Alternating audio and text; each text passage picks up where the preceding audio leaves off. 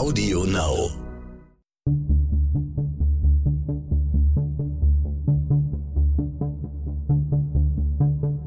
Wie überführt man einen Mörder? Warum werden Menschen zu Tätern?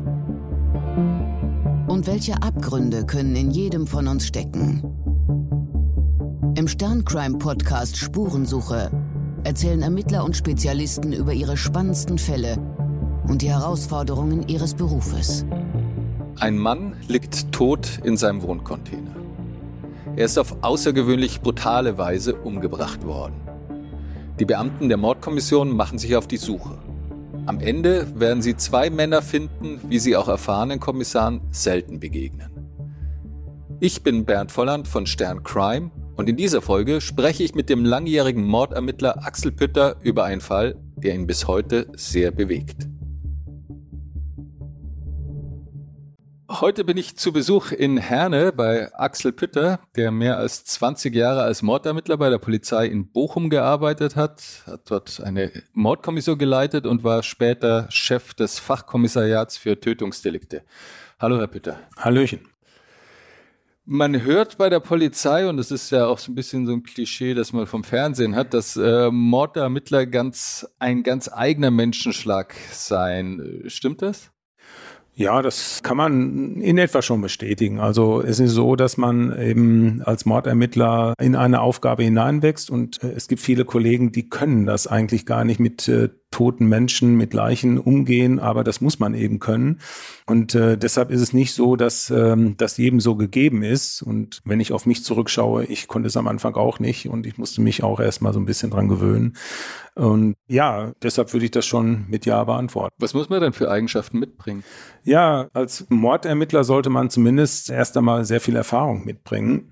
Auch die kriegt man natürlich nicht ganz äh, am Anfang, wenn man ins Berufsleben einsteigt.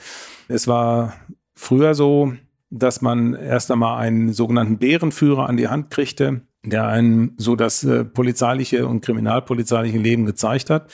Erfahrung sammelt man heute wahrscheinlich eher, indem man selber was macht und dann diese Erfahrung dann mitnimmt in den beruflichen Alltag. Aber wichtig ist, dass man auch Menschenkenntnis hat.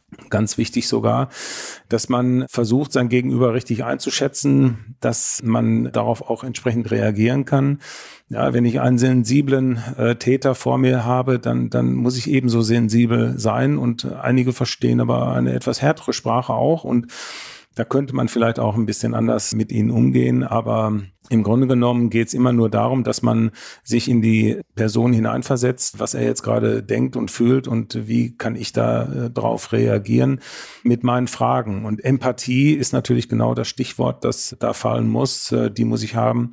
Wenn ich merke, dass, dass einer gerne mit mir redet, dann freue ich mich darüber und dementsprechend kann ich ihm auch mal Fragen stellen, die dann schon vielleicht ans Eingemachte gehen. Und ja, was muss man noch für Eigenschaften haben? Geduldig muss man sein und auch eine gewisse Beharrlichkeit, die zeichnen meistens die Mordermittler aus. Es geht ja darum, dass erst einmal ein schweres Delikt geklärt werden muss. Das ist das eine. Und zum anderen äh, sind in den meisten Fällen ja Angehörige da, die ein Recht darauf haben, zu wissen, wer hat was gemacht. Und äh, deshalb muss man beharrlich sein und eigentlich den Fall nie aus den Augen lassen. Es galt früher als eine ziemliche Männerdomäne, also natürlich generell die Polizei, aber ich glaube bei den Mordermittlern noch mehr. Gab es in Ihrer Zeit viele Frauen? Nee, zu meiner Zeit gab es die eben nicht. Und es gab damals eine weibliche Kriminalpolizei, die hat sich damals äh, um, um Kinder gekümmert, um Frauen, die eben Opfer von Straftaten geworden sind. Aber das hat sich im Laufe der Jahre sehr geändert. Mittlerweile sind auch in Bochum beispielsweise ein, zwei oder ja, nee, zwei äh, Kolleginnen als Leiterin einer Mordkommission tätig. Davon habe ich gehört und äh, es war tatsächlich früher eine reine Männerdomäne, überhaupt der Polizeiberuf.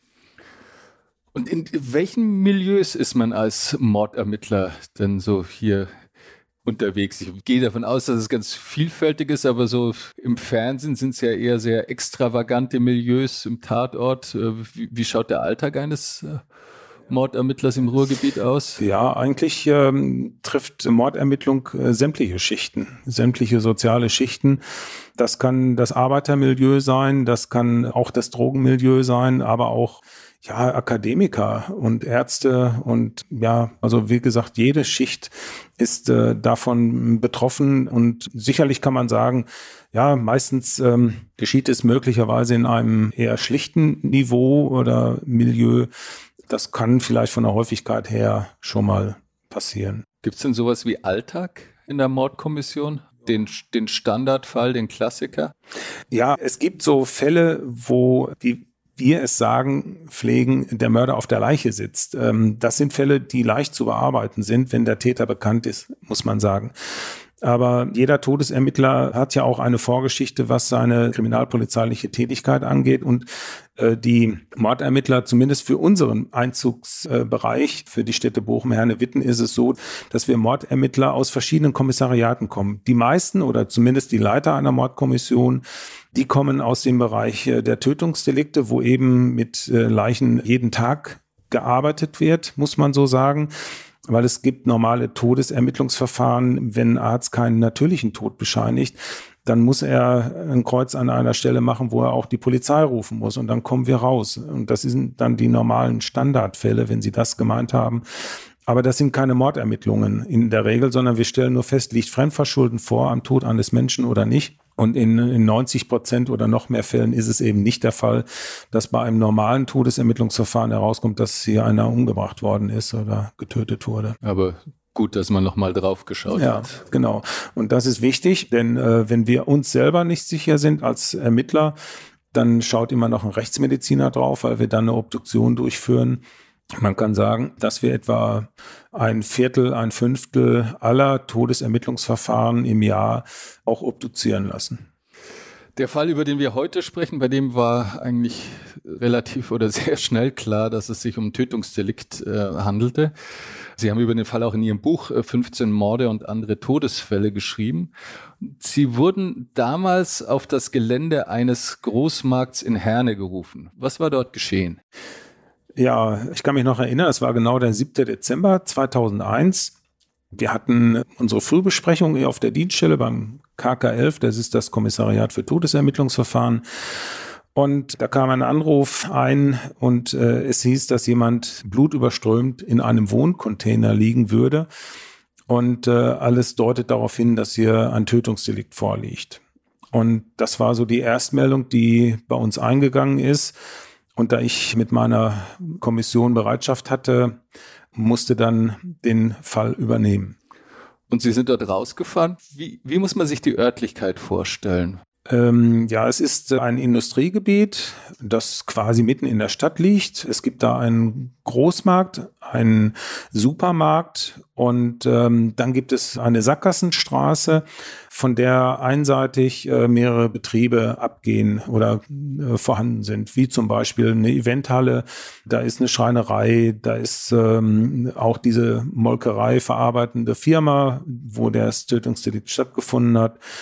Und was haben wir da noch? Ein Bierverleger und ein Metallbauer. Also richtiges, also ein richtiges, richtiges Gewerbegebiet. Genau. Und da in einem Container ist es, ist es passiert, also ein Wohncontainer, der wohnte dann da richtig. Ganz genau. Das konnten wir uns am Anfang nicht vorstellen, wie das zusammenhängt, aber das hat sich dann schnell geklärt. Mhm. Wie ist der Ablauf, wenn man dort ankommt? Geht man dann äh, Schuss durch zur Leiche und schaut sich das an oder lässt sich erstmal die Lage erklären? Ja, wir hatten ja jetzt nicht so viele Informationen. Also grundsätzlich ist es so, dass ähm, erst einmal die Mordkommission, wenn Sie so wollen, zusammengetrommelt werden muss. Wie gerade schon gesagt, die Kollegen kommen aus verschiedenen Kommissariaten und die MK-Leiter, so wie ich damals, äh, war Angehöriger des äh, Todesermittlungskommissariates, wo eben auch der Anruf einging. Und dann haben wir erstmal die Truppe zusammengetrommelt. Wir haben uns bei uns äh, erst einmal auf der Dienststelle besprochen und dann wird schon eingeteilt, wer was macht. Und ähm, wichtig ist erst einmal, dass das ein Tatortmann bestimmt wird, der die Tatortarbeit vor Ort übernimmt. Der ist quasi ausgeschaltet, was die Ermittlungsarbeit angeht. Und dann die anderen, die ermitteln müssen. Die werden dann in Teams eingeteilt. Das habe ich dann vorher gemacht und dann sind wir losgefahren und gemeinsam sind wir dann zum Tatort gefahren und haben uns da die Örtlichkeit angeschaut Wichtig ist, dass jeder Ermittler auch ein Bild von der Örtlichkeit hat, weil hinterher müssen wir Zeugen vernehmen und dann sprechen die über Details, vielleicht äh, aus der näheren Umgebung des Tatortes. Und wenn man das nicht gesehen hat, dann kann man sich da erst einmal kein Bild machen und das wäre nicht gut. Denn so, wenn man weiß, wie es aussieht, dann weiß man auch, äh, die Fragen richtig zu stellen, wenn da irgendwo Probleme auftauchen. Okay, aber dann wird erstmal wird genau aufgeteilt, wer hat welchen Part und dann äh, schaut man sich dann und der, wie heißt der, der Tatortmann? Ja. Was hat der dann für eine Aufgabe? Der hat die Aufgabe. Also das ist jetzt nicht die Spurensicherung, die kommt ja separat. Ja, der gehört mit, mit dazu. Aber der nee, nee, der gehört schon mit dazu. Der muss einen sogenannten Tatortbefundbericht schreiben. Das heißt, er macht quasi den objektiven Tatbefund das, was da an Gegenständen am Tatort ist, das macht er, die Aufnahme des Tatbefundes, sprich auch die Spurensuche, die macht er zusammen mit den Beamten des Erkennungsdienstes, die kommen dann zusätzlich zur Truppe. Und äh, wenn die dann da sind, dann fängt man an mit der Tatortarbeit, dass jedes einzelne Detail, was am Ort des Geschehens gefunden wird, aufgelistet wird und äh, die Lage der Leiche und äh, wo sind äh, Spuren, welche Spuren, das machen die beiden oder die drei. In diesem Fall sind zwei Kollegen da gewesen vom Erkennungsdienst plus der Tatortmann, weil es auch viel an Spuren zu sichern galt. Und was war dort passiert? Was haben Sie da vorgefunden? Ja, vorgefunden haben wir zunächst einmal diesen Wohncontainer. Der stand auf dem Betriebsgelände dieser milchverarbeitenden Firma und äh, direkt am Zaun des umschließenden Geländes. Und man hatte auch die Möglichkeit, über ein Tor auf dieses Gelände zu kommen oder über ein kleines Törchen, was direkt an dem Wohncontainer auch zu finden war. Und ja, der Container war jetzt geöffnet, als wir eintrafen und wir haben gleich gesehen, dass eine Leiche auf einem Bett blutverschmiert dalag. Und ähm, da wir nicht die Spuren vernichten wollten, haben uns erst einmal Schutzanzüge angezogen und sind dann näher an den Leichnam herangetreten und konnten da schon feststellen, weil der Oberkörper frei lag, zum Teil jedenfalls die Bekleidung hochgeschoben war, dass da einige Stichverletzungen waren und am Hals war auch sehr viel Blut. Wir haben aber die Details im Einzelnen vor Ort erst einmal nicht gesehen, weil wir auf den Gerichtsmediziner gewartet haben. Und ähm, der hat dann die weitere Leichenschau durchgeführt. Wenn Sie das so erzählen, also man hört das nicht, aber Sie schauen so auf den Tisch und da, hab ich, da haben Sie das vor Augen dann noch, ja. dieses Bild? Weil, weil Sie haben ja, was in der Natur der Sache liegt, schon, weiß ich nicht, wie viele hundert Leichen gesehen. Haben Sie die alle noch vor Augen? Mehrere. Mehrere hundert, ja. ja. Definitiv. Ähm, ja, also diesen Tatort habe ich sicherlich noch vor Augen, weil der in mehrerer Hinsicht, äh, ja, ich sag mal, etwas Besonderes war. Einmal die Brutalität, die auch am Leichnam zu sehen war, wie die Täter vorgegangen sind und ähm, ja, wie gesagt, weil man sowas nie vergisst, das ist eingebrannt irgendwie wie auf einer Festplatte, das kriegen sie nicht weg. Wenn Sie dorthin kommen, rattern da schon die ersten Hypothesen durch den Kopf, was da vorgefallen sein könnte? Also es ist ja, so klingt das ein außergewöhnliches Setting, ne? So ein einzelner Container, ein Mann, der jetzt ja erstmal auch offensichtlich nicht sehr wohlhabend ist, sonst würde ja nicht in dem Container auf der Molkerei wohnen, aber auch nichts drumherum. Natürlich, die Fragen, die man äh, sofort hat, das, was als erstes in den Kopf schießt, wer kann es gewesen sein? Haben wir hier was? Wir hatten aber nichts. Und dann konzentriert sich erst einmal die Fragestellung äh, auf das Opfer. Wie kommen wir dem Täter näher? Geht das über das Opfer? Wie äh, kommen wir dem Täter näher über Spuren oder über Zeugenaussagen? Und da ja, fängt eigentlich die kriminalpolizeiliche Arbeit an. Mhm. Welche Details haben Sie da so zusammengetragen? Welches Bild hat sich da langsam ergeben? Ja, also zunächst einmal, was das Spurenbild anging, hatten wir einen Tisch, auf dem standen einige Flaschen und ein Glas. Und da hatten wir die Hoffnung, dass wir vielleicht DNA-Spuren, also den genetischen Fingerabdruck finden von möglichen Tätern oder aber sogar Fingerabdrücke selbst. Ähm, da hatten wir große Hoffnung. Nur das geht nicht innerhalb von wenigen Sekunden, sondern das geht dann unter Laborbedingungen am Ende, dass man vielleicht äh, auf die Täterschaft einer Person schließen kann. Das war das eine. Das andere war, was haben wir denn für Zeugen? Wir hatten eigentlich erst einmal die Zeugen aus dem Betrieb und die haben uns auch wichtige äh, Hinweise geben können. Und ähm, ja, dann das Umfeld des Opfers. Gab es Streit mit anderen Personen? Oder was war das Opfer überhaupt für ein Typ? Welchen Charakter hatte dieses Opfer und äh, warum gerade er? Was gab es da zu holen? Wir haben ja gleich schon sehen können, dass äh, irgendwelche Gegenstände fehlten, die auf einem Sideboard standen, wie zum Beispiel äh, irgendwelche technischen Geräte. Wir haben vermutet, dass da welche fehlen, weil da die Kabellose runterhingen und dementsprechend war annehmbar, da fehlt was. Und da haben wir natürlich nachgefragt, weil wir auch über die Gerätenummern vielleicht einen Schritt weiterkommen können, wenn wir irgendwo bei einem Täter vielleicht etwas finden, ja, was in diesen Container gehört hat. Sie, Sie sagten, dort wären Flaschen gestanden, die haben ja auf irgendwas hingewiesen. Was waren das für Flaschen? Ja, wenn ich mich richtig erinnere, waren es äh, Bierflaschen und eine Cola, ähm, auch eine Flasche Korn, meine ich, hätte da gestanden. Ja, und ein Glas. Und das stand direkt am Tisch und da war auch noch ein Stuhl. Ja, und dann ganz außen an der Containerwand äh, stand eben das Bett mit dem Leichnam und vor Kopf, wenn Sie so wollen, das Sideboard mit den technischen Geräten. Da war noch ein Fernseher da und ich glaube noch ein Radio oder ähnliches. Und welches waren die Details, die Sie sofort elektrisierten? Ja, elektrisiert. Wie gesagt, die Möglichkeit, äh, dass an den Flaschen, an dem Glas Spuren eines äh, möglichen Täters zu finden sind. Das war das eine. Offensichtlich wurde hier auch Alkohol getrunken. Das war anhand der Flaschen eben auch erkennbar. Ähm, ja, verwundert hat uns eigentlich auch die Tatsache, dass der Container verschlossen war, als man den Leichnam gefunden hatte, denn die Angestellten hatten ihn bei der Arbeit vermisst und haben dann im Container dann nachgeschaut, Wir stellten fest, die Tür ist zu und verschlossen und man hatte aber noch einen Reserveschlüssel, hat geöffnet und ähm, der Schlüssel war nicht auffindbar. Also es war kein, kein Einbruch. Nee, kein das war klar. Da muss möglicherweise das Opfer auch die Täter in, die, in den Container hineingelassen haben. Das war zu vermuten.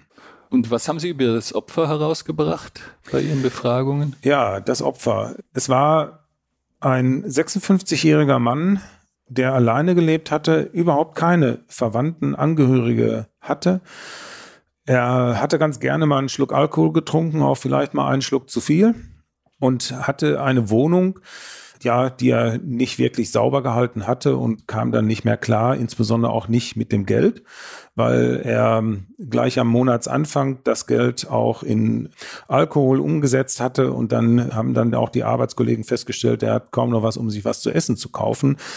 Und ähm, das war das, was wir über das Opfer erfahren haben. Und ein sehr, sehr gutmütiger Mensch. Er hätte, glaube ich, sein letztes Hemd gegeben, wenn irgendeiner in Not gewesen wäre.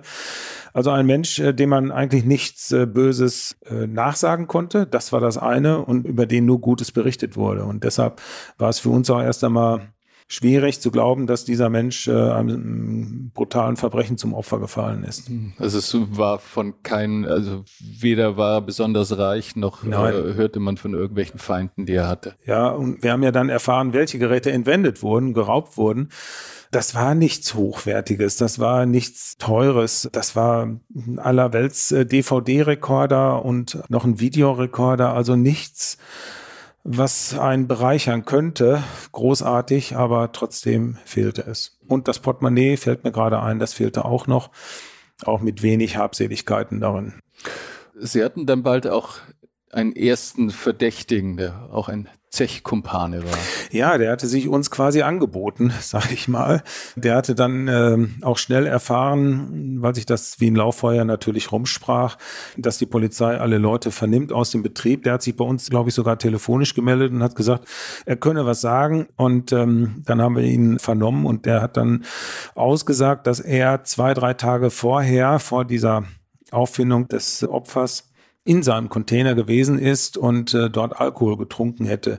Und möglicherweise würden diese Sachen da noch rumstehen. Wir haben ihn dann natürlich gefragt, was er denn getrunken hat und er erzählte was von der Flasche Bier die er aber aus der Flasche getrunken hat, also ohne Glas. Und ähm, da war so der erste Verdacht, ähm, will er uns da jetzt äh, ein Alibi bieten, dass er seine Fingerabdrücke dahinter lassen hat? Oder ist das wirklich so, wie er es schildert? Okay. Was sagt er sonst noch aus über das Opfer? Ja, das war hochinteressant. Er hat äh, gesagt, dass das Opfer an dem mutmaßlichen Tatabend, es war, glaube ich, Donnerstag auf Freitag, an dem Donnerstag hätte er eine SMS bekommen von dem Karl, hieß er, und äh, er wusste aber ganz genau, dass dieser Karl gar nicht in der Lage ist, eine SMS mit seinem Handy zu schreiben. Also musste diese SMS äh, irgendein anderer geschrieben haben. Das war, wenn das richtig war, was er uns sagt, war so unsere Vermutung.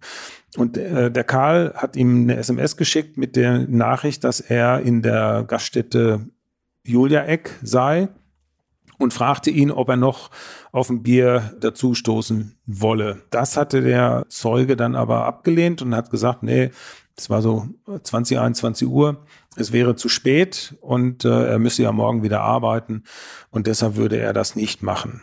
Und äh, ja, diese SMS, die haben uns dann auch zeigen lassen, die er bekommen hatte. Das stimmte also.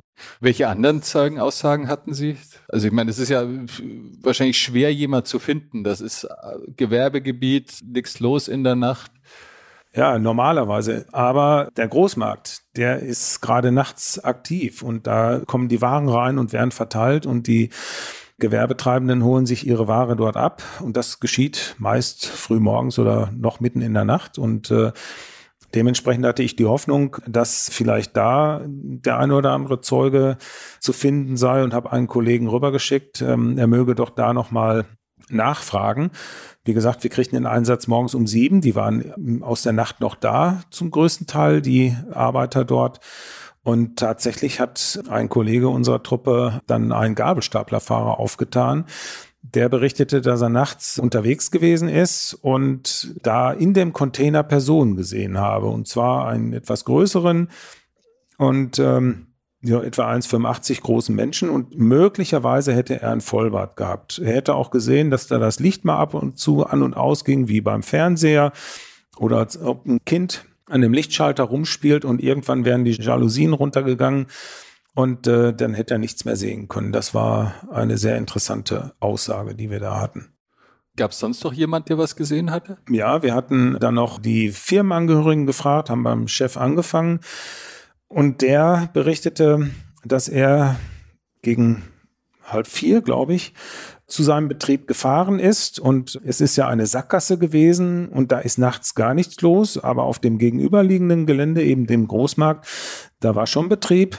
Nur äh, auf der Sackgasse, da verliert sich keiner, sondern nur der, der da irgendwas zu suchen hat oder der da arbeitet. Und der wäre auf dem Weg zum Firmengelände gewesen und äh, kurz bevor er das Gelände erreicht hatte, hätte er wohl zwei Personen gesehen, die auf dem gegenüberliegenden Gehweg gelaufen sind in seine Richtung. Und als er da vorbeifuhr an den beiden, hätten die sich zur Seite gedreht, so nach dem Motto, ich möchte nicht gesehen werden. Und ähm, dann hätte er sein Auto auf dem Betriebsgelände abgestellt, äh, hätte da nochmal rübergeguckt, da äh, hätten die gerade die Fahrbahn gewechselt und dann, als er nochmal guckte, wären die in die andere Richtung gegangen. Ja, mitten in der Nacht. Das war natürlich schon eigenartig. Er selbst hat sich dabei nichts gedacht, als dann natürlich der Lagerarbeiter, sein Mitarbeiter gefunden wurde da hat er natürlich gedacht, die könnten möglicherweise da im Zusammenhang stehen. Und wir hatten noch eine weitere Aussage eines Mitarbeiters, der ähnliches berichtete, nur der ist etwa eine Stunde später da erschienen. Und er sagte, da wären ihm zwei entgegengekommen. Und beide Beschreibungen der Person waren identisch, obwohl wir gar nicht viel von ihnen wussten. Nämlich, dass einer groß und schlank und der andere klein und schlank war. Und ansonsten wussten wir nichts. Und vielleicht hat der Große einen Vollbart. Das waren die Aussagen, die wir hatten. Und auch da waren, wie gesagt, eine Stunde später noch immer zwei Personen da in der Nähe des Tatortes unterwegs. Sie haben schon gesagt, dass das Opfer äh, sehr schwer verletzt war. Was war der nähere Befund der Gerichtsmedizin? Ja, der war sehr beeindruckend. Es war also offensichtlich so, dass das Opfer insgesamt 34 Stich- und Schnittverletzungen am gesamten Körper hatte, insbesondere im Bereich des Oberkörpers, des Bauchs, der Flanken und des Rückens. Und er hatte einen Stich im Kopf und einen im Hals. Und ähm, darüber hinaus ist bei der Obduktion eine Kordel gefunden worden, die um seinen Hals gelegt wurde. Das haben wir am Anfang äh, am Tatort gar nicht gesehen. Und damit ist das Opfer offensichtlich auch stranguliert worden. Und weil man da auch äh, so eine Strangfurche am Hals erkennen konnte. Und es sind vier Schnittverletzungen im Halsbereich gewesen. Dem armen Kerl ist äh, die Kehle aufgeschnitten worden. Also unvorstellbar. Also mit, mit enormer Gewalt ist er, ist er getötet worden. Absolute, und, und, und absoluten Tötungswillen. Brutalität und da reden wir auch manchmal vom sogenannten Übertöten. Was versteht man darunter? Wenn man, äh, wenn ein Mensch durch die Handlung des Täters schon gestorben ist und dann weitere Handlungen noch an ihm vorgenommen werden, sprich noch weitere Stichverletzungen beigebracht werden oder auf ihn eingeschlagen wird, das nennt man dann auch Übertöten, wenn das, was ich noch nach dem Tode mache, nicht mehr nötig wäre. Wenn der Mensch tot ist, ist er tot, aber wenn ich dann noch auf ihn einsteche, dann nennt man das Übertöten. Was schlossen Sie daraus? Ja, dass wir es mit kaltblütigen Mördern zu tun haben. Das äh, war das eine und das äh, die Brutalität dieses Täters ja auch seinesgleichen sucht. Und ja, das war so das Erste. Und die Frage natürlich nach dem Motiv. Wer bringt einen Menschen auf solch brutale Art um? Warum?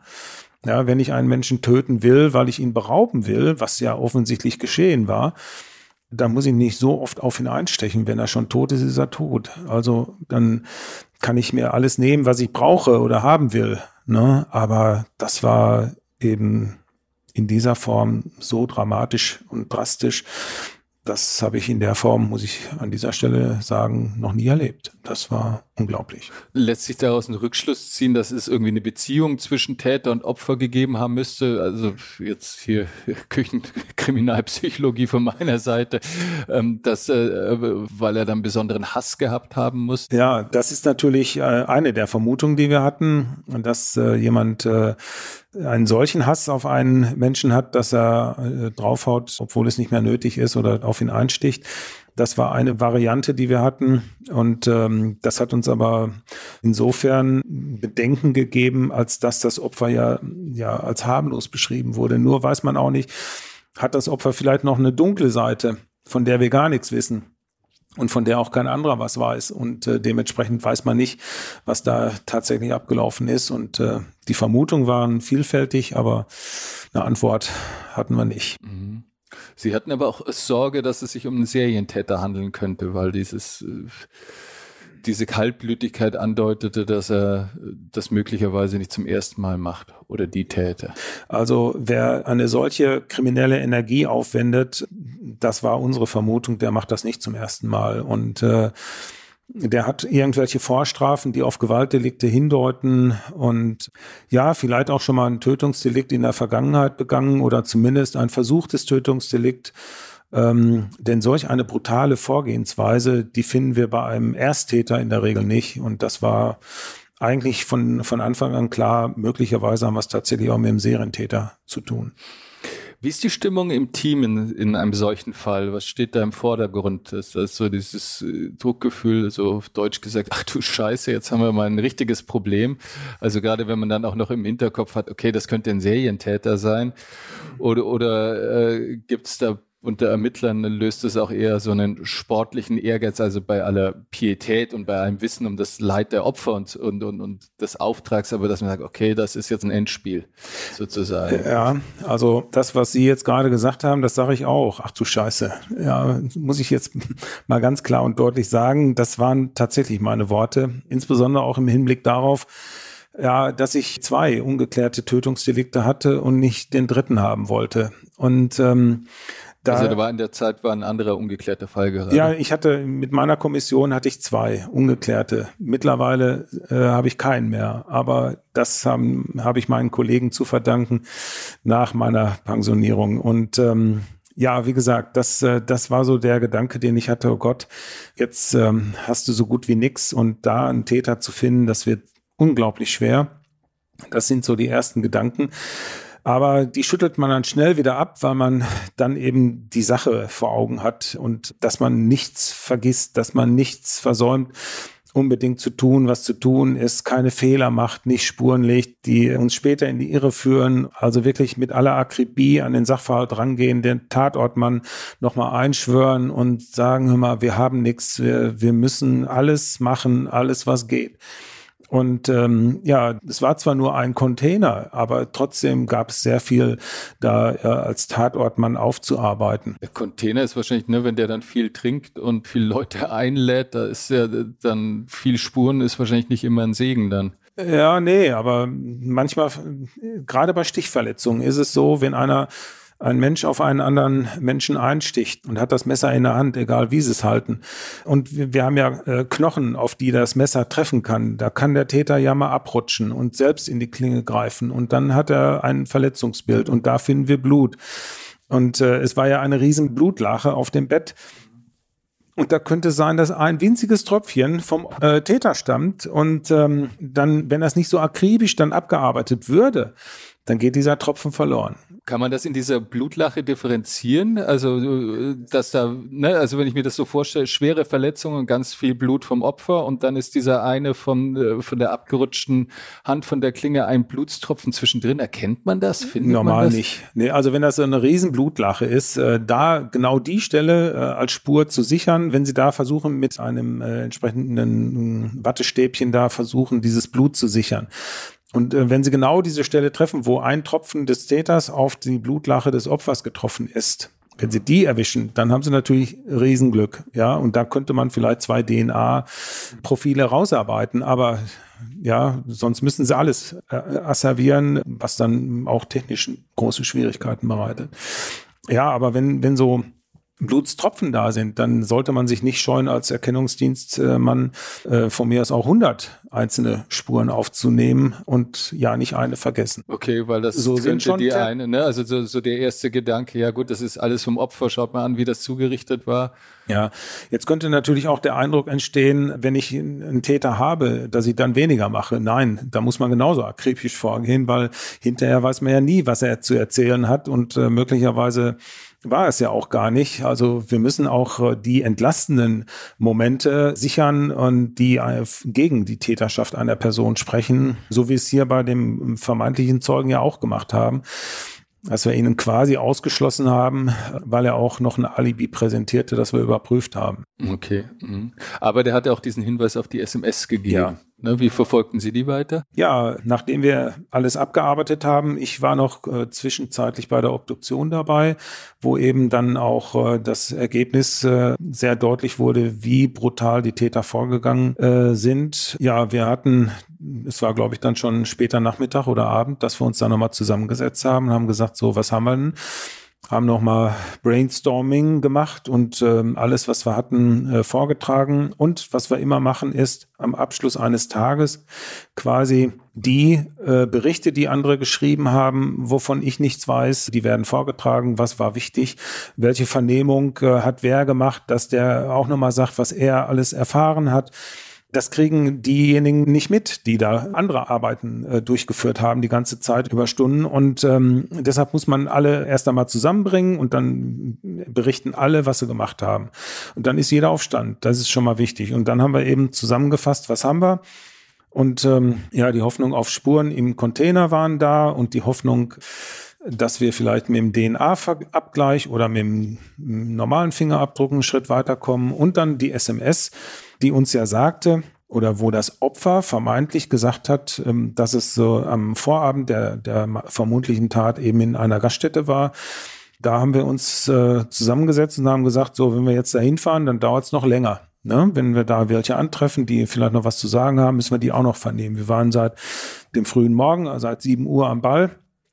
Und jetzt war es, glaube ich, 20 Uhr oder 19 Uhr, weiß ich nicht mehr ganz so genau. Und dann sind wir dann los und haben dann die Gaststätte aufgesucht, die auch schon offen hatte. Und ähm, in der Hoffnung, dass uns jemand den was sagen kann, was gestern am Abend des Geschehens da in der Kneipe passiert ist und ob der Karl tatsächlich da war. Das war wichtig und wer ihn zuletzt gesehen hat, das war für uns auch das Mitentscheidende. Ja, wir haben dann in der Gaststätte den ehemaligen Wirt angetroffen. Das war ein älterer Herr der berichtete, dass er die Gaststätte seinem Sohn übertragen hatte. Wir haben ihn gefragt, ob er den Karl kannte und ähm, das hat er bestätigt. Er sagte, er wäre Stammgast in der Kneipe, kommt ab und zu mal rein und trinkt sich seine Bierchen. Und ja, der scheint auch nicht weit weg zu wohnen wie er meinte. Und dann haben wir gefragt, wer hat denn jetzt die Kneipe? Das hat er dann so erklärt, dass sein Sohn. Also der war selber am Tatabend war der selber gar nicht da. Doch. Der, der Wirt, meine ich. Doch, der Wirt, ah, der okay. Ex. Oder der Ex-Wirt. Der, äh, der war auch weit über 50, glaube ich, hatte gesagt, dass er am Vorabend auch da war in der Gaststätte. Das macht er immer. Er kommt so gegen 8 Uhr und öffnet die Kneipe. Sein Sohn kommt dann eine Stunde etwas später und übernimmt dann. Und er haut dann so gegen 22, 23 20 Uhr ab, wenn nicht mehr so viel los ist. So. Und der Karl, der war aber auch in der Kneipe. Er sagte selbst, dass er so gegen 22 Uhr weggegangen sei. Und der Karl wäre noch da gewesen, unter anderem auch noch sein Sohn und noch andere Gäste. So, jetzt war aber sein Sohn nicht da, der eben an dem Vorabend der Tat auch die Kneipe ab 21 Uhr übernommen haben soll. Und ähm, ja, dann sind wir erst einmal wieder weggefahren und haben uns dann um 21 Uhr etwas später da wieder eingefunden. Und da war auch dann dieser neue Wert, sage ich jetzt mal, in der Gaststätte, zusammen mit seinem Vater, wie sich da herausstellte, dass er die Kneipe seit geraumer Zeit von seinem Vater übernommen hatte. Ja, wir haben uns ihn angeguckt und wir hatten ja eine Täter, eine, eine vage Beschreibung von zwei Personen, nicht Täterbeschreibung, aber vage Beschreibung von Personen und ähm, auf ihn, auf den jungen Wirt, passte eine der beiden Beschreibungen von Personen, die wir da am Tatort oder in der Nähe des Tatortes gesehen hatten. Inwiefern? Wir hatten ja eine Beschreibung äh, der Mitarbeiter oder des Chefs, wonach zwei Personen in der Nähe des Tatortes gesehen wurden. Eine Person wurde beschrieben klein und schmächtig, die andere eben größer und vermutlich mit Vollbart, aber auch schlank. Und wir haben jetzt den, den neuen Wirt vor uns gehabt und ich stellte fest, dass das ein kleiner Mensch ist und schlank und somit in etwa auf diese Beschreibung passen könnte. Auch das Alter wurde, glaube ich, angegeben mit etwa um die 20. Auch das passte. Er war, glaube ich, 24 Jahre alt. Und der andere wurde auch so um die 20 beschrieben. Als Sie da reingingen in die Kneipe, äh, waren Sie jetzt ja gar nicht mal so von der Hoffnung getrieben, okay, da ist jetzt gleich eine ganz heiße Spur, sondern einfach, da war er halt mal am Vorabend. Ja, richtig. Aber waren Sie dann elektrisiert, als Sie den dann gegenüber sahen, sagten, okay, da, da könnten wir näher dran sein, als wir dachten?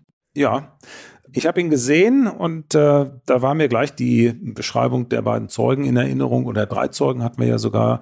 Das war eigentlich schon sofort, das zog wie ein, wie ein Blitz durch meinen Kopf und äh, wo ich gesagt habe, wenn wir Glück haben, dann könnten wir hier einen Schritt weiterkommen. Aber ja, wir standen ja immer noch ganz am Anfang unserer Ermittlungen und hatten eigentlich nicht viel in den Händen. Jetzt war es aber so, dass ähm, wir ihn ja auch entsprechend äh, noch vor Ort, also in der Kneipe gefragt haben, wie der Abend abgelaufen ist. Und er hat ähm, losgeredet wie ein Wasserfall, da kann ich mich noch dran erinnern, äh, ohne Punkt und Komma. Und hat auch gesagt, dass der Karl da gewesen ist, aber dann so gegen zwei Uhr nachts wäre sturztrunken wohl in Richtung äh, seiner Heimat gelaufen und ähm, er hätte sogar noch versucht, ihm ein Taxi zu bestellen oder hat es ihm vorgeschlagen was aber der, der Karl abgelehnt hätte, weil er sagte, er hätte es nicht weit und dementsprechend brauche kein Taxi. Okay. War er der letzte Gast, der dann da ging? Er war der letzte Gast, äh, so auch die Aussage des äh, neuen Wirtes. Und mit noch, äh, nein, nicht ganz. Also der letzte Gast und sein bester Freund, der wäre aber noch in der Kneipe gewesen, der Frederik. Ähm, und man hätte da noch in der Kneipe äh, ein paar Minuten gesessen und ja, das wäre es dann gewesen. Und dann haben wir natürlich nach Frederik gefragt, wie der aussieht äh, und wo der wohnt. Und ähm, dann haben wir da seine, die Wohnstätte des Frederik aufgesucht. Und der war aber nicht zu Hause. Und äh, seine Mutter hatte uns dann erzählt, dass er sich bei Freunden aufhält und bei seiner Freundin erst. Und ähm, dann hat sie mir die Telefonnummer gegeben. Ich habe dann angerufen und er ging dann später auch dran, erst nicht, weil dauernd besetzt war. Da habe ich mich schon geärgert, weil ich nicht sofort angerufen habe, als mir die Mutter die Telefonnummer gegeben hat. Denn mir war klar, Jetzt ruft die Mutter erstmal ihren Sohn an und sagt, die Polizei okay. ist da, ne? Ja. Und die sucht dich, ne? Und das wollte ich ja eigentlich nicht, aber äh, irgendwann hätte er es eher erfahren, wenn ich mich gemeldet hätte bei ihm. Aber ich wollte auch vielleicht am Telefon vielleicht seine Reaktion. Also einen Überraschungsmoment haben. Und das wollten wir dann gerne schon mal haben. Aber das äh, war mir jetzt nicht vergönnt. Aber nichtsdestotrotz habe ich dann angerufen. Er ging auch dran und hat gesagt, wo er ist. Er hält sich da beim befreundeten Pärchen zusammen mit seiner Freundin auf. Und dann habe ich zwei Kollegen dahin geschickt, die ihn da abgeholt haben, zur Vernehmung genommen haben. Der andere, der Wirt, der wurde dann äh, von den beiden anderen Kollegen noch zur Vernehmung nach Herne zur Wache gebracht. Und äh, ja, dort haben wir sie dann in verschiedenen Räumen getrennt voneinander vernommen. Mhm. Welchen Eindruck macht er dann auf Sie und auf die Kollegen, als Sie ihn sahen? Ja, die Kollegen haben mich äh, darüber informiert, dass er ein schlachsiger Typ ist, groß gewachsen, auch so 1,85 groß in etwa und er hatte einen Vollbart. Und ähm, das weckt natürlich die Hoffnung, dass möglicherweise er derjenige war, der im Container von dem Gabelstaplerfahrer gesehen wurde und möglicherweise eben auch als Täter oder Mittäter hier ja in Erscheinung getreten ist. Mhm. Sie hatten die jetzt noch nicht richtig als Verdächtige im Visier, aber man fuhr schon ein bisschen höher, Turik. Ja, also definitiv. Äh, jetzt hatten wir ja zwei Personen, äh, auf die die Beschreibung passte, die eben in unmittelbarer Tatortnähe mitten in der Nacht gesehen wurden. Was uns natürlich die Hoffnung äh, ja bereitete, dass möglicherweise wir tatsächlich auf die Täter gestoßen sind ja, es macht sich da so ein bisschen Spannung äh, breit äh, und, und die Hoffnung, dass wir vielleicht auf dem richtigen Weg sind. Nur beweisen konnten wir gar nichts. Und wir konnten noch nicht einmal nachweisen, dass einer von den beiden überhaupt in der Nähe des Containers war oder geschweige denn im Container und äh, das zur Tatzeit. Also wir hatten eigentlich so gut wie nichts und hat, hatten nur die Hoffnung, dass wir durch die Vernehmung einen Schritt weiterkommen und da war natürlich taktisches Geschick gefragt. Mhm. Haben die dann beide gleichzeitig befragt? Ja. Also klar, getrennt voneinander. Getrennt voneinander und äh, den Wert hatten wir ja zuerst äh, mitgenommen und schon vernommen, als wir den Frederik dann abgeholt haben und dann erst zur Vernehmung gebracht. Also in einer Zeitverzögerung von etwa einer halben, dreiviertel Stunde sind die dann aber nebeneinander quasi in verschiedenen Büros vernommen worden. Und da habe ich dann auf die Ergebnisse der Kollegen gewartet. Ich war da jetzt mittlerweile ganz alleine im Aufenthaltsraum der Polizeiwache in Herne und ähm, habe mir den einen oder anderen Kaffee getrunken und ähm, was ich damals noch gemacht habe, ich habe mir eine nach der anderen geraucht. Okay. Aber können Sie das irgendwie mithören oder warten Sie dann einfach nur als äh, nee, also ich habe es so gehandhabt, dass ich den Kollegen, die die Vernehmung gemacht haben, insbesondere wenn, wenn Tätervernehmungen da waren oder wichtige Vernehmungen, dass ich mich da ganz raushalte. Die Kollegen kannten mich und wussten das und äh, wussten aber auch, dass ich natürlich gerne wissen möchte, was los ist und da immer zwei Beamte, einen Mann hier vernommen hatten, konnte auch schon mal einer in einer kleinen Pause dann mal rauskommen und äh, mir dann berichten, was sie erzählen. Und ähm, das haben sie auch gemacht. Das habe ich den Kollegen aber auch vorher gesagt, bitte informiert mich, lasst mich hier nicht alleine unwissend und ähm, sagt mir Bescheid, wenn irgendetwas da ist, was ihr mir sagen müsst. So ein bisschen wie Warten vorm Kreissaal. Ja, das ist wirklich schlimm.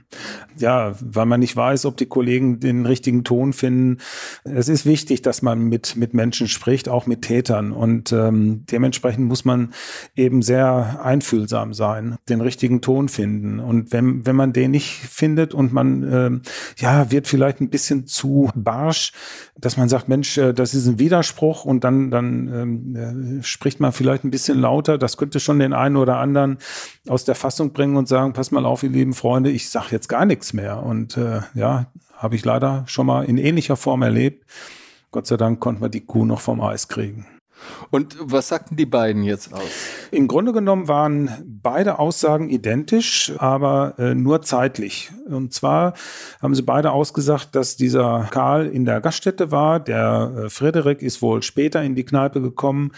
Man hat gemeinsam gespielt, äh, Dart geknobelt und ähm, Bierchen ausgeknobelt und dann hat man viel getrunken. Bis äh, 2 Uhr stimmten beide Aussagen überein und ab 6 Uhr ebenso. Ab 6 Uhr will man gemeinsam in eine Bäckerei frühmorgens am Bahnhof in Herne äh, gelaufen sein und dort hat man gefrühstückt und dann haben sich die Wege getrennt. Der Frederik, der musste wohl arbeiten und der äh, Wirt ist dann äh, in seine Wohnung gegangen. Die haben bis zwei Uhr gesoffen und haben sich dann aber um sechs Uhr zum Frühstück verabredet? Äh, ja, und äh, wie gesagt, bis zwei Uhr waren die Aussagen identisch. Nur sagte dann der Frederik, dass er mal ab zwei Uhr, also um zwei Uhr sei dann der Karl gegangen, ganz alleine, das sagten beide.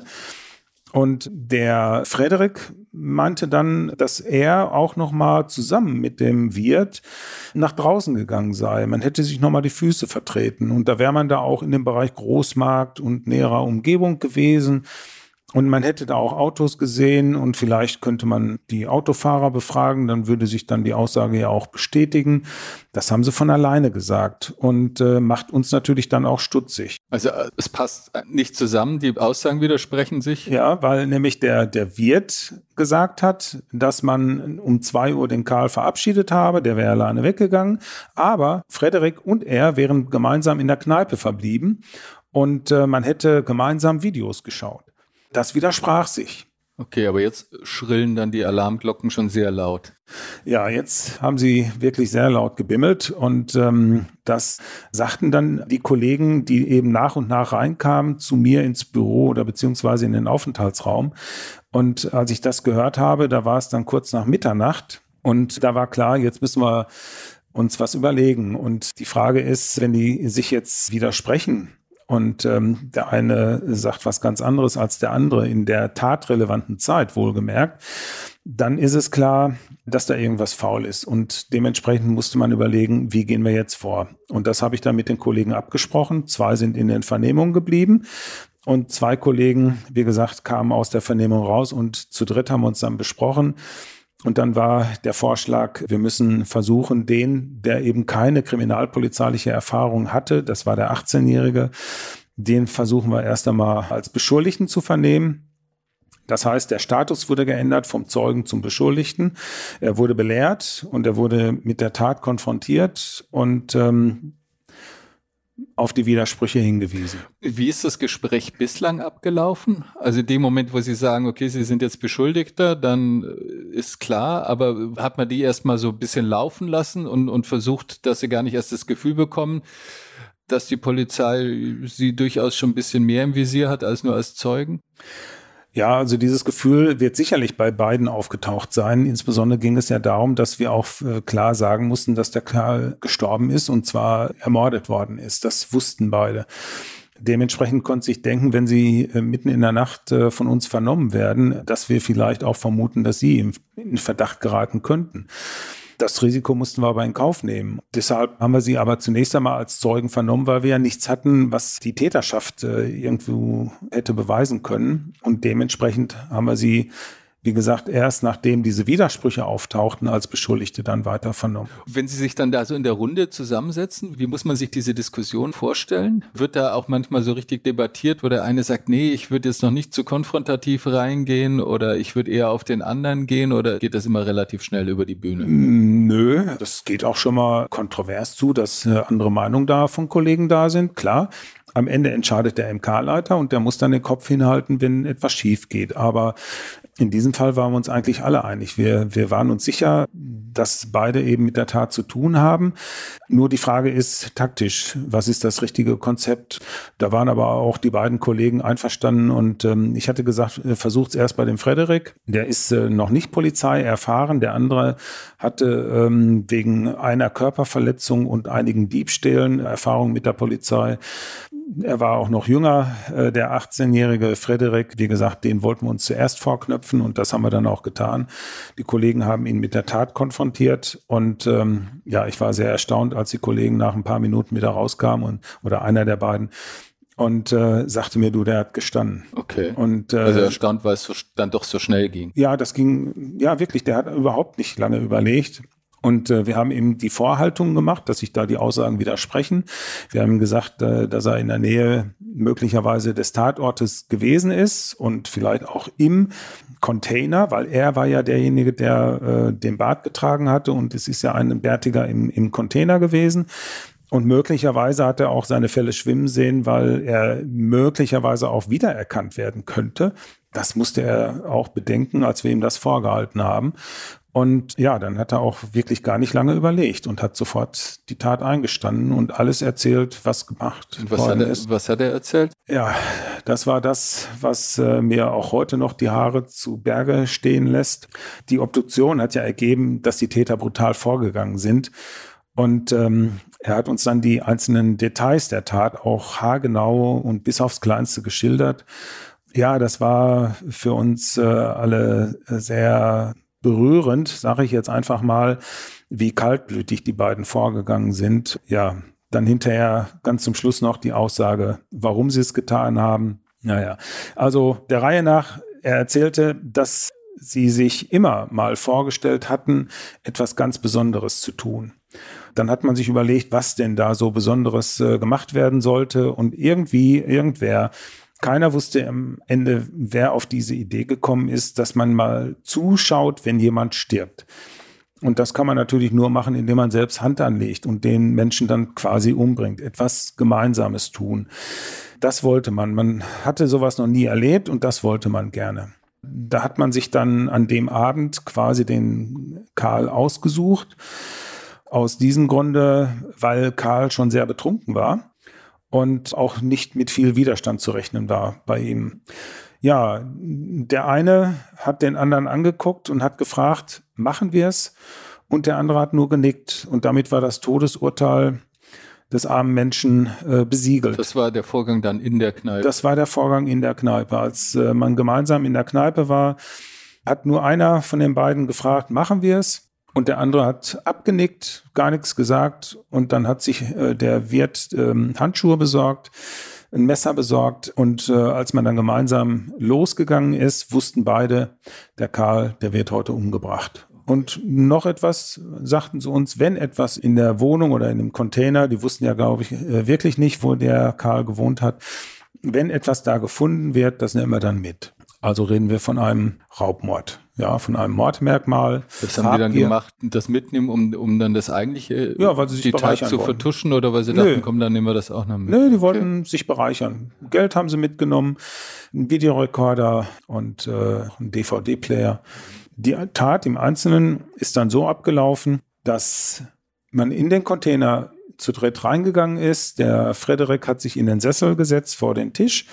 Man hat ähm, ein Video eingesetzt äh, und Video geschaut. Das Opfer saß am Fußende seines Bettes. Der Wirt saß hinter ihm und der Karl, der schaute in die Richtung des Sideboards, heißt, er konnte gar nicht sehen, was hinter ihm passiert. Der Wirt hat auf dem Bett eine Hose gesehen, so eine Jogginghose und ähm, da war so eine Kordel drin, wie ein Gürtel. Ja, und die hat er da so langsam rausgezogen. Und als er die dann rausgezogen hatte, hat er dann auch blitzartig losgelegt. Und zwar hat er diese Kordel in beide Hände genommen und sie über den Hals des Opfers gelegt, sofort hinten zugedrückt, zugezogen, Hände über Kreuz sodass das Opfer überhaupt keine Luft mehr kriegte und irgendwann bewusstlos war. Er sagte sogar noch, dass er so feste ohne seine Handschuhe, die hat er in der Hektik wohl nicht äh, übergezogen, dass er so feste zugedrückt hätte, dass ihm die Hände durch die Kordel, die er da in der Hand hatte, wehgetan haben. Dann hat der andere das Messer genommen und hat auf den Körper des Karl eingestochen und das mehrmals. Erstmal so fünfmal. Es gab nicht nur einen und der, der andere ist so mitgelaufen und Nein, also, beide, sondern beide, beide voll aktiv. Haben gleichermaßen auf den Karl eingewirkt. Man hat ähm, auch das Messer weitergereicht. Das heißt, der Frederik hatte zuerst das Messer drauf gestochen und dann hat der andere, der Wirt, das Messer übernommen und hat dann weiter auf das Opfer eingestochen. Und es sind 34 Stichverletzungen gefunden worden am Körper des äh, Opfers. Und äh, das äh, sagt ja schon eine Menge. Ja, dann haben beide aufgehört. Das Opfer hat sich nicht mehr gerührt. Dann hat man die Sachen mitgenommen und ist dann mit dem Videorekorder in die Wohnung des äh, Wirtes gegangen. Die Wohnung liegt etwa ja, 500 Meter entfernt. Und ähm, dann hat man den Videorekorder angeschlossen, weil man sich da ein paar Filme angucken wollte. Dann stellte man fest, Mensch, das Bild ist aber schlecht mit diesem Kabel, das wir da haben. Und er erinnerte sich daran, dass äh, der Karl in seinem Wohncontainer ein Skatkabel hatte. Und dann hat man überlegt, da geht man noch mal hin und holt dann noch was raus, was noch da ist, was man noch gebrauchen kann, was man eben nicht alles tragen konnte, das kann man ja beim zweiten Mal gehen, dann eben vielleicht mitnehmen. Und dann sind sie nochmal hingegangen. Man hatte auch den Schlüssel mitgenommen. Den Schlüssel, den hat man jetzt benutzt, um den Container wieder aufzuschließen. Den hatte man beim Verlassen des Containers bei der, nach der Tat dann eben auch abgeschlossen. Und jetzt konnte man mit dem Schlüssel wieder das Schloss öffnen. Und beim Öffnen, der, der Wirt ist reingegangen und der Frederik ist draußen geblieben. Und dann hat der Wirt gesagt, dass er dann gesehen hat, dass der Karl nachdem er eigentlich auf dem Bett äh, äh, zurückgelassen worden ist, liegend, sich offensichtlich aufgerichtet hatte Und es war eine Stunde nach der eigentlichen Tathandlung. Er hat sich aufgerichtet und hat wohl offensichtlich noch gelebt.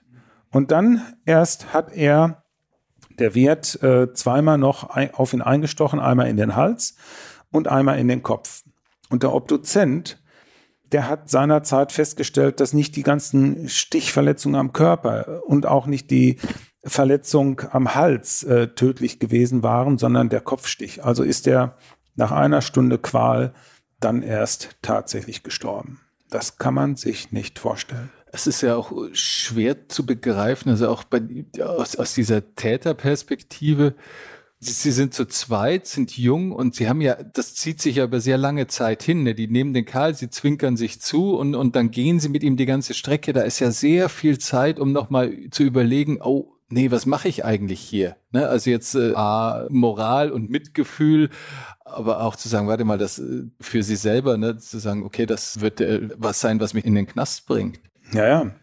Ja, klar, das äh, damit rechnet aber niemand, der eine Straftat begeht, dass er tatsächlich erwischt wird. Das äh, war das große Glück, das wir dann hatten. Und es kommt sogar noch hinzu, dass die auf dem Weg ja quasi zur Hinrichtung, muss man ja schon fast sagen, dann noch gemeinsam aus der Flasche, die man mitgenommen hat, Flasche Bier getrunken hat. Also der Karl hat noch getrunken aus einer Bierflasche und die Flasche wurde noch weitergereicht und auch gemeinsam hat man da noch mal aus der Flasche getrunken, wohlwissend, jetzt wird er nicht mehr lange zu leben. Haben, haben. die beiden denn auch, also äh, erstmal hat der Frederik gestanden mhm. und äh, der Wirt hat dann aber auch gestanden. ja, also es kam ja ein Kollege raus zu mir aus der Vernehmung des Frederik und der Frederik hatte da das Geständnis schon abgelegt, also nur in Kurzform, ne, dass er gesagt hat, wir waren es und wir haben zugestochen und dies gemacht.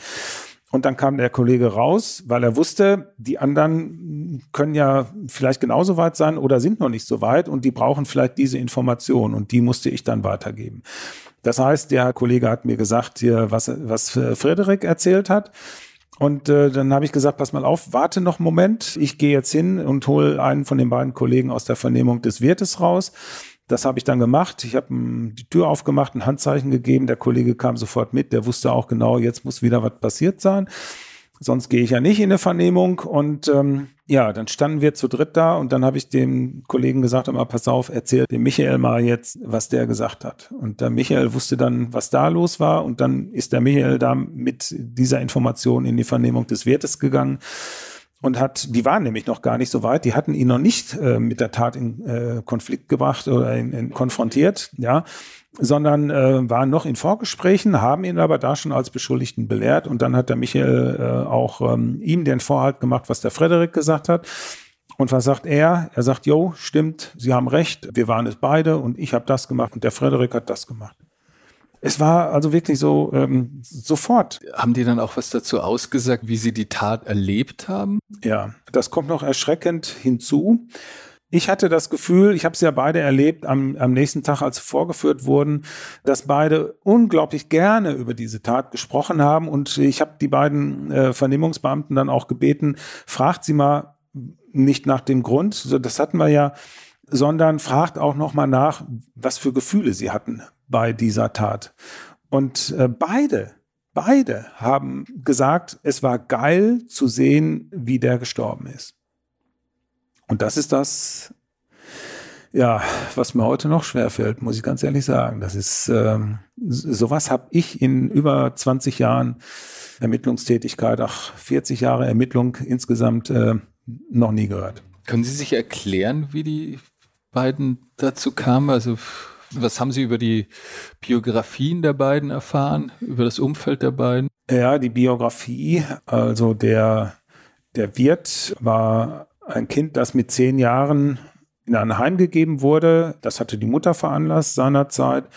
Die Mutter war eine Deutsche und der Vater war türkischer Abstammung und ähm, er ist dann jahrelang im Heim aufgewachsen, wollte dann aber irgendwann im jugendlichen Alter wieder zurück zu seinem Vater, was er dann auch gemacht hat. Der andere, der Frederik, der ist eigentlich äh, völlig normal in der Familie aufgewachsen, ja, da gab es eigentlich überhaupt keine Auffälligkeiten äh, im Vorfeld. Er ist auch nicht kriminalpolizeilich in Erscheinung getreten.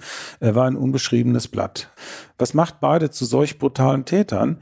Die Psychologen, die haben sich natürlich dann auch äh, später noch äh, darüber geäußert und einer der Psychologen sagte, dass beide etwas Gemeinsames haben wollten, was sie verbindet, die Freundschaft untermauert.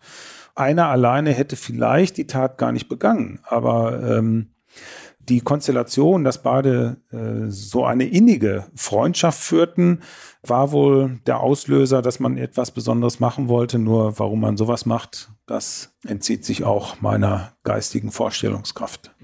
Da bin ich überfordert. Ja, also wirklich, ähm, wenn einem sowas gesagt wird, dann, dann, dann meint man, man hat sich verhört. Aber sie haben es dann bei der Richterin am nächsten Tag auch nochmal bestätigt und auch da nochmal gesagt, dass es geil war zu sehen, wie das ist, wie der gestorben ist. Zu was wurden die beiden dann verurteilt? Der eine hat, äh, also der Wirt, der hat quasi die Höchststrafe bekommen, der hat lebenslängliche Freiheitsstrafe plus besondere Schwere der Schuld, die wurde da bescheinigt weil es äh, besonders verwerflich war, was man getan hat und auch die Motivation wurde da mit berücksichtigt. Und der Frederik, der war ja 18 Jahre alt, der wurde nach dem Jugendgerichtsgesetz. Ähm, also der Wirt wurde nach Erwachsenenstrafrecht. Der nach dem Erwachsenenstrafrecht, der war ja 24 und ähm, war auch so äh, voll schuldfähig. Und der Frederik, wie gesagt, der war erst 18 und ist nach dem Jugendgerichtsgesetz zu neun Jahren und drei Monaten Freiheitsstrafe verurteilt worden. Die Maximalstrafe bei jugendlichen Heranwachsenden ist äh, zehn Jahre. Freiheitsstrafe. Also er ist nahe dran gewesen. Und das äh, Geständnis wurde dann als. Ja. Da gehe ich mal von aus, dass der Richter gesagt hat, ohne das Geständnis äh, hätten wir das nicht so schnell klären können. Da muss ich vollkommen recht geben. Das wäre sicherlich schwierig geworden. Vor allen Dingen die Hintergründe, die hätten wir nie erfahren wenn sie geschwiegen hätten. Wir hätten es ihnen vielleicht beweisen können, weil wir ja auch äh, die, den Spurenabgleich dann hinterher hatten, dass eben auch Fingerabdrücke von einer der beiden Personen am Tatort gefunden wurde. Nur was beweist eine Fingerspur am Tatort, dass die Person irgendwann mal da diesen Gegenstand angefasst hat? Die Frage ist, war das zur Tatzeit oder nicht? Und das hätten wir anhand der Spur alleine nicht feststellen können. Natürlich hatten wir jetzt Aussagen von Personen, die da auch die Tatzusammenhänge erklären ließen. Aber ob das der Richter am Ende auch so ja, als beweiskräftig angesehen hätte, weiß man nicht. Deshalb, sie haben dazu beigetragen, die Tat zu klären. Und das wurde dann quasi, zumindest bei dem 18-Jährigen, honoriert. Ein wenig. Okay. Wie haben Sie das Urteil bewertet? Äh, ja, also für den 24-Jährigen, das fand ich natürlich in Ordnung. Wenn unsere Rechtslage nichts anderes hergibt, dann muss man das einfach ähm, akzeptieren. Ich muss es nicht unbedingt äh, gutheißen. Äh, aber nach dem Jugendgerichtsgesetz wird eben auch äh, bewertet, dass ein Mensch noch nicht die geistige Reife hat, vielleicht wie ein Erwachsener und äh, dass er noch im Entwicklungsprozess steht und dass noch äh, die Möglichkeit besteht, ähm, dass er in Zukunft vielleicht keine weiteren Straftaten begeht. Das wird da immer in den Vordergrund gestellt. Das ist auch in Ordnung so. Aber über Gerechtigkeit, glaube ich, müssen wir nicht unbedingt streiten, denn es, keiner fragt nach dem Opfer und nach den Hinterbliebenen, die zwar hier nicht waren, aber die gibt's ja in anderen Fällen zur Genüge. Und ähm, wie müssen die sich fühlen, wenn die so ein Urteil wahrnehmen? Ne? Und äh, da muss man sich auch mal hinterfragen. Aber wenn das Gericht ähm, nicht anders hat urteilen können, weil die Rechtslage so ist, dann muss man das akzeptieren. Sie hatten Jahre später dann auch eine besondere Begegnung in einem Supermarkt.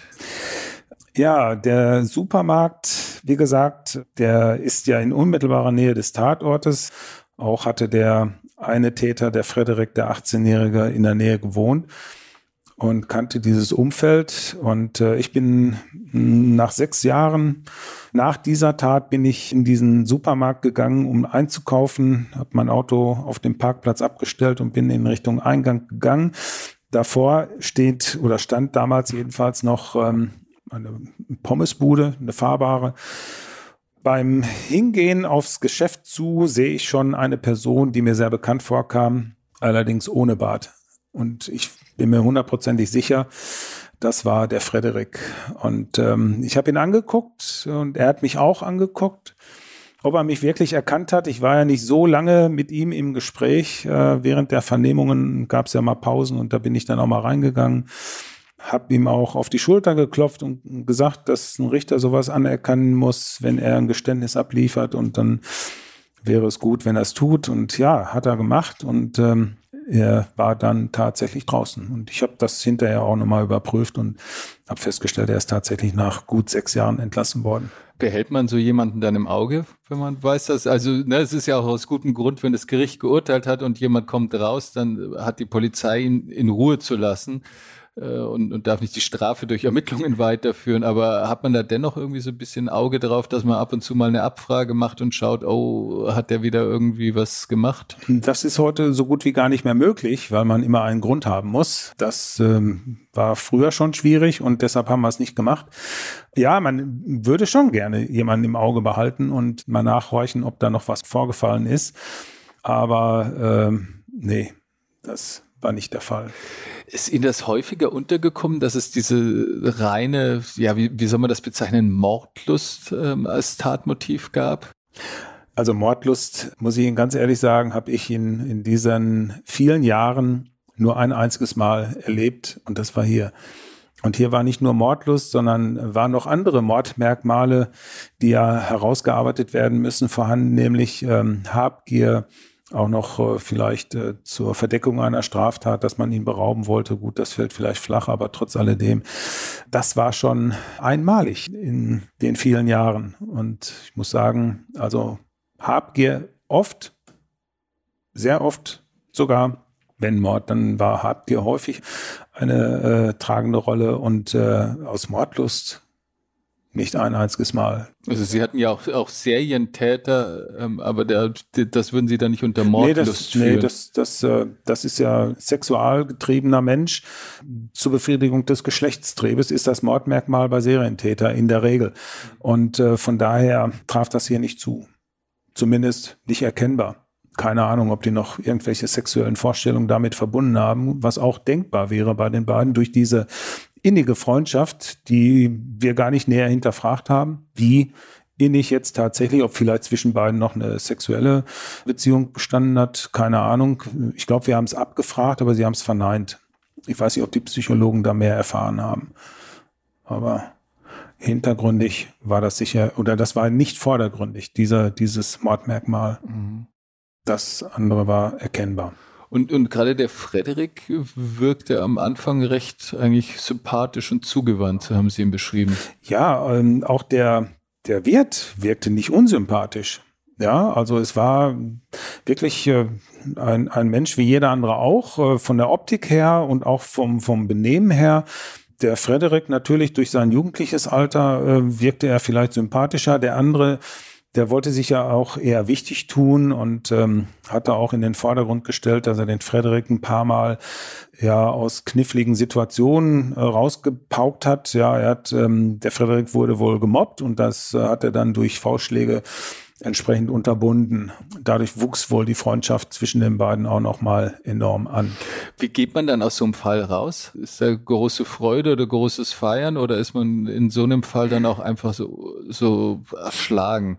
erschüttert? Ähm, also sowohl als auch. Also in diesem Fall haben wir uns wahnsinnig gefreut. Wir haben uns denken können, wenn die Freude am Töten von Menschen haben, dann werden sie es wiederholen. Und damit haben wir also das große Glück gehabt, dass wir vielleicht Serientäter rechtzeitig gestoppt haben. Was heißt rechtzeitig nicht, aber ähm, dass wir die äh, vor weiteren Taten rechtzeitig gestoppt haben. Und ähm, andererseits ist dieses unwohle Gefühl äh, nach wie vor auch heute noch in mir, dass eben Menschen einen anderen Menschen getötet haben aus äh, reiner Freude äh, am Töten. Und das ist nach wie vor für mich unvorstellbar.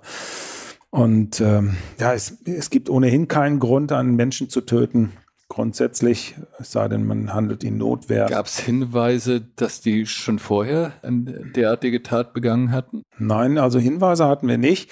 Äh, ich glaube es auch nicht, dass sie vorher schon mal Ähnliches gemacht haben. Wenn das hier in unserer Region passiert wäre, ich glaube, das hätten wir dann erfahren. Wir haben ja auch immer ein Auge darauf, sind das Ersttäter oder nicht, äh, wenn jemand getötet wird. Und haben wir offene Fälle, die hier vielleicht passen könnten. Das war aber so erst einmal nicht erkennbar. Herr Witter, ganz herzlichen Dank für das sehr interessante Gespräch zu diesem sehr eindringlichen Fall. Dankeschön. Sehr gerne.